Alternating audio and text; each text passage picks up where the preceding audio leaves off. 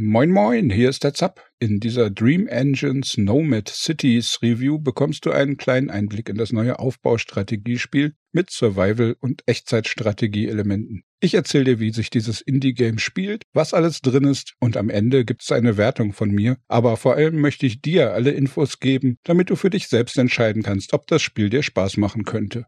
Dream Engines wird von Suncrash entwickelt und von Gamera Games gepublished. Bisher gibt es mit Judgment bereits eine andere Aufbausim von Suncrash, die aber im postapokalyptischen Zeitalter spielt. Ich habe einen kostenlosen Testkey erhalten, meinen Dank dafür. Dies sollte aber keinen Einfluss auf meine Bewertung haben, da ich alle Spiele immer mit dem Gedanken im Hinterkopf teste, wie würde ich mich fühlen, wenn ich den vollen Preis bezahlt hätte. Early Access Gleich vorweg, Dream Engines kam am 14.07.21 raus und befindet sich zur Zeit dieses Reviews noch im Early Access Status. Damit sollte jedem klar sein, dass am Spiel noch gearbeitet wird und es kann sich theoretisch fast alles noch ändern. Aber realistisch ist das eher nicht. In den meisten Fällen bekommen Early Access Titel noch zusätzliche Inhalte, vielleicht ein paar mehr Funktionen, auch die Bedienung und Oberfläche kann sich noch ändern. Aber am grundlegenden Spielprinzip und Aufbau oder bei der Grundstimmung, die ein Spiel vermittelt, ändert sich nur selten noch etwas.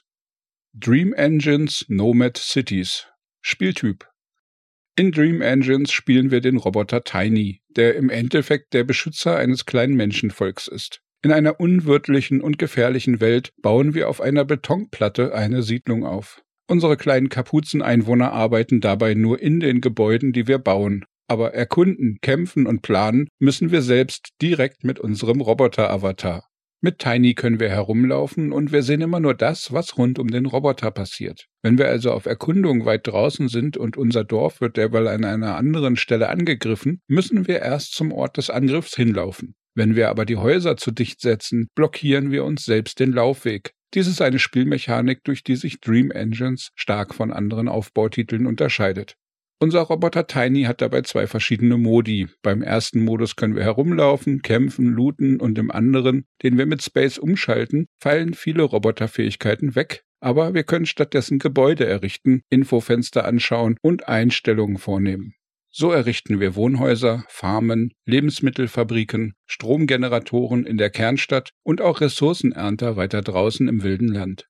Die Waren werden dann mit Loren transportiert, für die wir ein System aus gut geplanten Gleisen errichten müssen. Denn wenn wir hier nicht klug planen, kommt es schnell zu Staus, Mangel oder als noch schlimmeres Beispiel, unser Bauholz kommt niemals dort an, wo es verarbeitet werden soll. Die Umgebung ist besetzt mit mehreren Arten Albtraumkreaturen, die Trepp genannt werden und uns alle feindlich gegenüberstehen. So müssen wir nach und nach erstmal die Gegend um die Stadt herum von Monstern befreien, ehe wir dort bauen können. Und je weiter wir unsere Stadt vergrößern, desto stärker stören wir auch diese Kreaturen. Daraus ergibt sich eine Bedrohungsstufe, die nach und nach ansteigt. Und dann kommt es regelmäßig zu Angriffen auf die Stadt, die mit steigender Bedrohungsstufe auch immer heftiger werden. Wir können Mauern und Geschütze zur Abwehr errichten, aber auch selbst als Roboter kämpfen, um die Siedlung zu verteidigen. Hier bekommt das Spiel auch noch ein paar Tower-Defense-Elemente als Würzung. Dazu kommen dann Forschung und umfangreiche Upgrade-Systeme, sowohl für die Gebäude wie auch für den Roboter. So können wir neue Ressourcen abbauen, Gebäude verstärken, aber auch komplett neue Produktionsmöglichkeiten entdecken. Und unser Roboter verfügt über Rüstungsteile, Erweiterungen und zwei verschiedene Waffen, die nach und nach verbessert werden können, um die steigende Gefahr in den Griff zu bekommen. Der besondere Clou aber ist, wenn die Bedrohung irgendwann zu stark wird oder wenn die Umgebung abgeerntet ist, dass wir mit unserer Stadt einfach davonfliegen und woanders neu anfangen können. Hier bekommt dann die anfangs erwähnte Betonplatte eine besondere Bedeutung. Denn nur was auf der Platte steht, fliegt mit uns weg. Alles, was wir außerhalb errichtet haben, lassen wir zurück. Das bringt dann Roguelite-Elemente ins Spiel, denn wir fangen im Endeffekt immer mal wieder von vorne an, aber einen Teil unserer Stadt und unser bisher erworbenes Wissen können wir in den nächsten Level mitnehmen. Gameplay, Weltdesign. Der Name Dream Engines rührt wohl daher, dass wir uns in einer postapokalyptischen Albtraumwelt befinden. Dies wird auch im Design der prozedural generierten Karten deutlich. Neben dem eher düsteren Ambiente gibt es viele spitze, scharfe und eher gefährlich anmutende Designelemente. Hübsch und fröhlich wird es hier nicht. Prozedural generiert, für den Fall, dass dir das nicht sagt, erkläre ich das noch kurz. Das bedeutet, dass die Karten von einem Zufallsgenerator nach vorher eingestellten Werten immer wieder neu zusammengebaut werden. Dabei werden vorgegebene Elemente stets wieder anders angeordnet. Dadurch gibt es endlos neue Maps, die sich auch niemals hundertprozentig gleichen, aber durch die Beschränkungen der Vorgaben sind die Karten dann aber doch auch relativ ähnlich.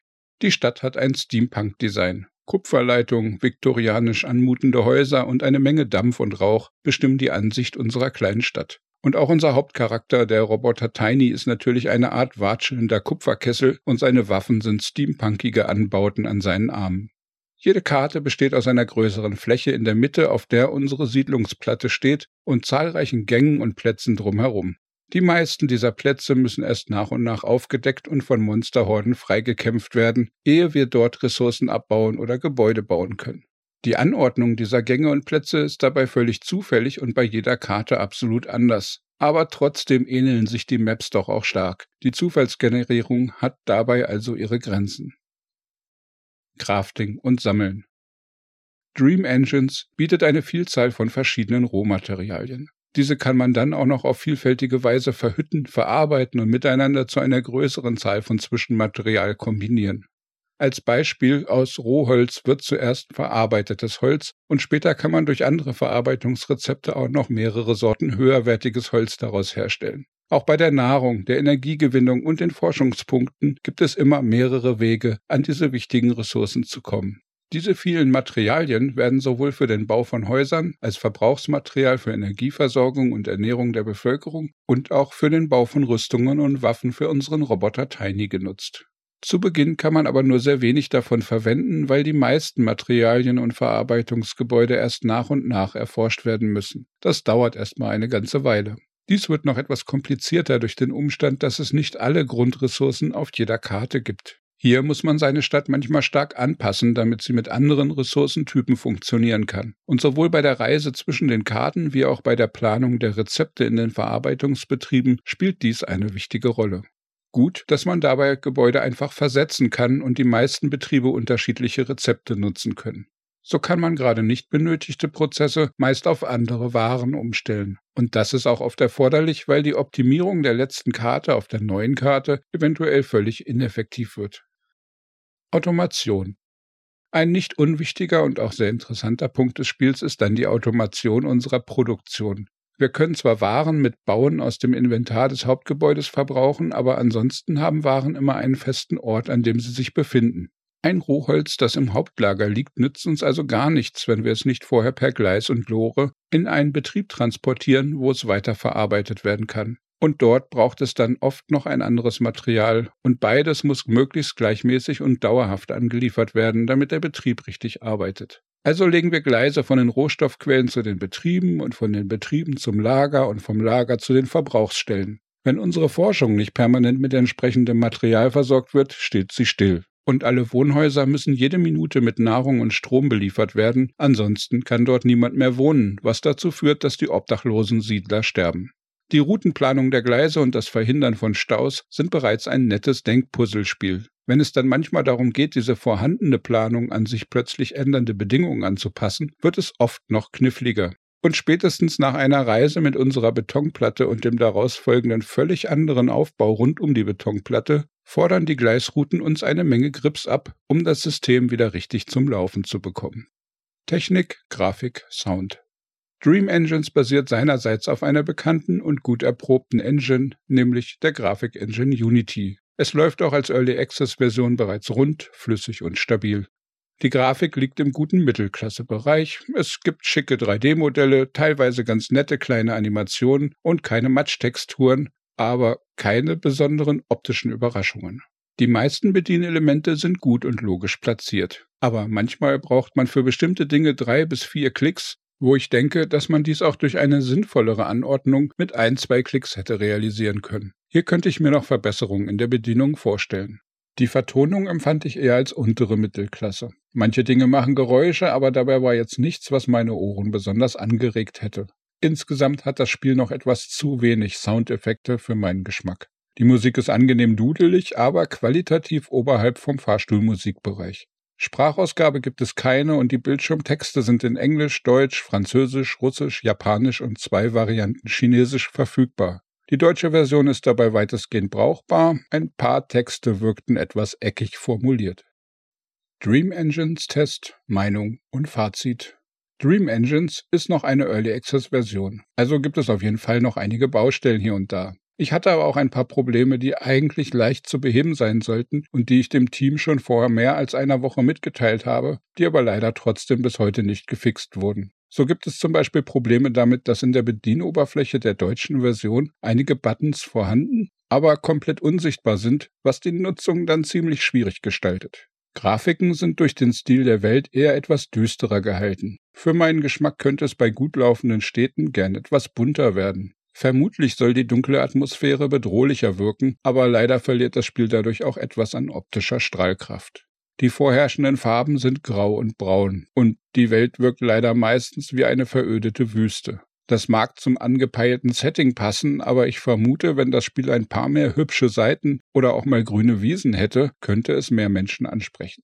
Dream Engines hat ein tolles Konzept, das mir durchaus sehr gefällt. Der Mix aus Echtzeit und Aufbaustrategie mit etwas Automations-Gameplay und Survival ist vielfältig und regt meinen Kopf beim Spielen zum Denken an. Und gleichzeitig ist durch die Kämpfe auch immer etwas Action dabei. Diese Mischung funktioniert für mich gut. In Dream Engines gibt es enorm vielfältige Warenkreisläufe und der riesige Forschungsbaum bietet einiges an Dauermotivation. Die episodenartige Reise von einer Welt zur nächsten schafft gute Möglichkeiten für Spielpausen. Da man dabei aber die Kernstadt mitnehmen kann und die Forschungen bleiben, gibt es trotzdem einen stetigen Fortschritt. Das ist ungewöhnlich und für mich zumindest sehr motivierend. Allerdings könnte der Action-Anteil für Spieler, die eine ruhige Aufbausim suchen, auch etwas zu stark im Vordergrund stehen und abschreckend wirken. Es gibt dabei zwar recht umfangreiche Möglichkeiten, den Schwierigkeitsgrad anzupassen, aber selbst auf extrem leicht gestellt macht der Kampf doch noch einen gewissen Anteil des Spielablaufs aus, den man nicht komplett ignorieren kann. Eine weitere sehr gute Idee ist das manuelle Crafting, das Tiny noch direkt durchführen kann. Hier erhält man nach und nach Rezepte, um bestimmte Ressourcen und Gegenstände sozusagen direkt in der Tasche des Roboters herzustellen. Interessant ist hier, dass alle Treppmonster nach ihrem Tod besonderes Material fallen lassen. Dies können wir dann in fast alle Materialien verwandeln, Erforschung des entsprechenden Rezepts vorausgesetzt. Kommen wir aber zum größten Knackpunkt, den ich leider bei Dream Engines sehe. Momentan bietet das Spiel einen einigermaßen umfangreichen Spielgenerator. Damit kann man sich zu Beginn eines Spieldurchgangs allerhand Parameter einstellen, wie schwer und komplex das Spiel sein soll. Daneben gibt es bisher zwei Startvölker, wobei man das zweite erst freispielen muss und die Anforderungen dafür sind ziemlich knackig. So habe ich nach knapp 20 Stunden Spielzeit diesen Punkt noch nicht erreichen können. Sie bieten dann unterschiedliche Rezepte und ein paar andere Werte, aber ansonsten wird sich am Spielablauf an sich wohl nicht sehr viel ändern. Es sind zwar auch noch weitere Völker geplant, aber diese müssten schon einige wirklich interessante Besonderheiten, eigene Grafiken und Gebäude bieten, um wirklich Abwechslung ins Spiel bringen zu können. Nur ein paar geänderte Werte sind mir irgendwie als Unterscheidungsmerkmal der Völker zu gering. Da frage ich mich dann, wie hoch die Dauermotivation sein wird, das Spiel immer mal wieder zu spielen. Und bei einem Preis von knapp 30 Euro oder 35 Dollar sollte dieser Wiederspielwert schon recht hoch sein. Und da sehe ich derzeit zumindest noch ziemliche Probleme und man weiß nicht, ob sich das im Laufe der Early Access Phase wirklich noch bessert. Dream Engines Nomad Cities Review Wertung. Das Spielkonzept ist wirklich originell und ein interessanter Mix von verschiedenen Genres. Hier wird Fans von Tüfteln und Strategie sicher 10 Stunden Herausforderung und Spaß geboten oder, wenn man sich für das Konzept richtig begeistert, sehr viel mehr. Dies ist auch stark abhängig davon, wie gern man prozedurale Karten immer wieder spielen mag. Allerdings ist der Preis von 30 Euro oder 35 Dollar ohne Kampagne schon recht knackig für ein Indie-Game. Zumal einige Features noch fehlen, kleinere Bugs noch vorhanden sind und die Grafik und der Sound nicht zur Oberklasse gehören. Rechne ich den Spielspaß und die originellen Ideen zusammen, möchte ich Dream Engines eine 83% Bewertung geben, mit Aussicht auf mehr, wenn weitere Inhalte folgen. Durch den hohen Preis für ein Indie-Game entsteht aber ein Ungleichgewicht, das ich mit einer Abwertung von 7% einrechne. Damit komme ich zu einem vorläufigen Endergebnis für die momentane Early Access-Version von 76%. Mit mehr Inhalten und vielleicht günstigerem Preis im Sale wird sich diese Wertung eventuell zukünftig noch verbessern. Ich schätze, Potenzial bis zu 85 Prozent ist im Spiel durchaus enthalten, wenn die Entwickler von Suncrash fleißig weiter an Dream Engine arbeiten. Magst du diesen Mix aus Aufbau und Echtzeitstrategie oder sind düstere Grafiken und der happige Preis nichts für dich? Schreib mir gern deine Meinung in die Kommentare oder im Community Discord unter zapzock.de/discord. Mehr Gaming-News, Spiele-Reviews und Guides findest du auf dem YouTube-Kanal oder unter zapzock.de. Daumen klicken, abonnieren und mit Freunden teilen kann bestimmt nicht schaden. Und dann wünsche ich dir einen tollen Tag. Ciao, ciao, dein Zap.